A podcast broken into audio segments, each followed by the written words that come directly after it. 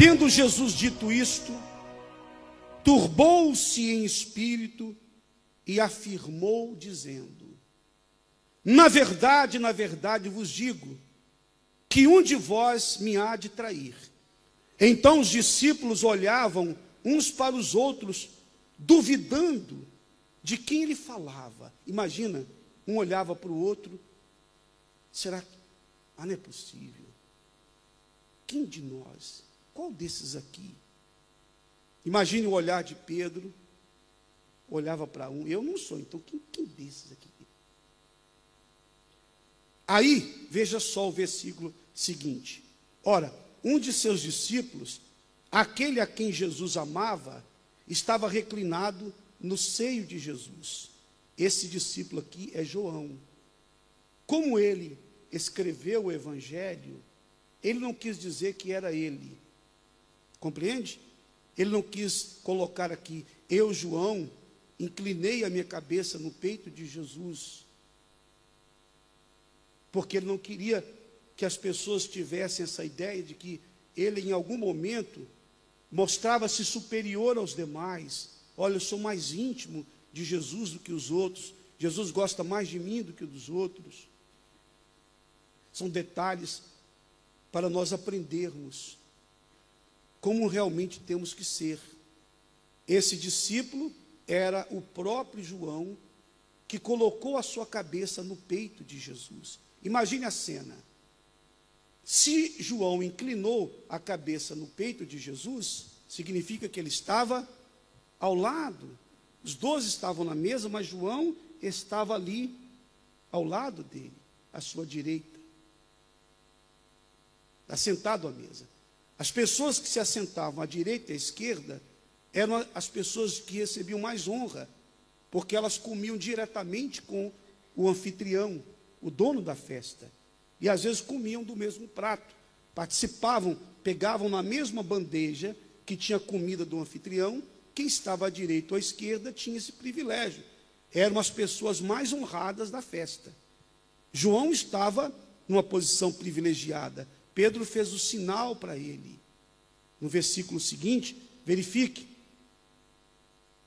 Então Simão Pedro fez sinal a este, para que perguntasse quem era aquele a quem ele falava. Então, João, com a cabeça no peito de Jesus, perguntou para ele. O versículo seguinte fala: Inclinando-se ele sobre o peito de Jesus, disse-lhe: Senhor, quem é? Bem baixinho, só Jesus ouviu. Porque inclinado no peito, Senhor, quem é? Quem é esse? Jesus respondeu. Veja que Jesus teve a, a consideração e a confiança naquele discípulo. Respondeu para ele. Que honra, hein? Não falou para todos ouvirem, mas em particular. Ele falou em particular para João. O salmo diz que a intimidade do Senhor é para aqueles que o temem. Deus vai falar com você quando você inclinar a sua cabeça no peito dele. Se você não se inclinar para Ele, não tem como Ele falar consigo. Incline-se para Deus. Você coloca a sua cabeça em tantas coisas. Você busca consolo das pessoas. Quando é que você vai colocar a cabeça no peito de Jesus? Se você fizer isso, Ele vai revelar para você as coisas mais profundas Então, diz aí, Jesus respondeu: É aquele a quem eu der o bocado molhado. E molhando o bocado, o deu a Judas Iscariotes, filho de Simão. Possivelmente Judas estava ali à esquerda, possivelmente. E após o bocado entrou nele Satanás. Entrou nele, olha só, após ele comer, o diabo entrou nele. Entrou nele Satanás. E disse-lhe, disse-lhe, pois, Jesus: O que fazes? Faz-o depressa. Judas saiu dali para receber as suas moedas de prata, porque ele era o traidor. Por 30 moedas ele entregou Jesus para os malfeitores. Ele o fez por 30 moedas, mas há quem faça por um amante, por um vício. Há quem entregue a sua salvação, quem deixe de servir a Jesus, porque não quer abrir mão do seu passado, não quer abrir mão dos seus pecados. Muitos têm negado a Jesus pelas coisas deste mundo, conhecem a palavra, sabem da verdade, mas não tomam atitude de contrariar sua carne. Uma pessoa perguntou: o que é ter um novo coração?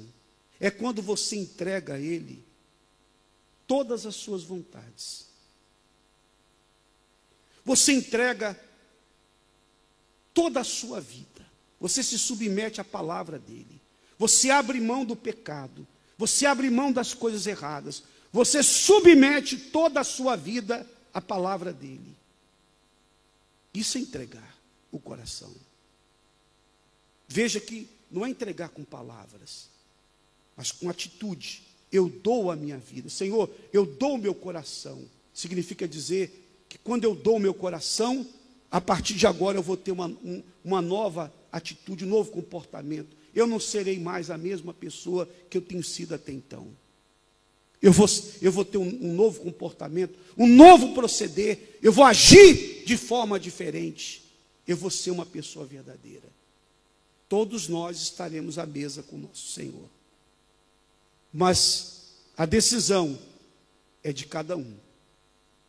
Judas não quis ser fiel, preferiu 30 moedas. O que você vai preferir? Esse pecado, fazer a sua vontade, continuar na teimosia do seu coração, continuar a carregar as mágoas, continuar desse jeito, ou se voltar para Deus.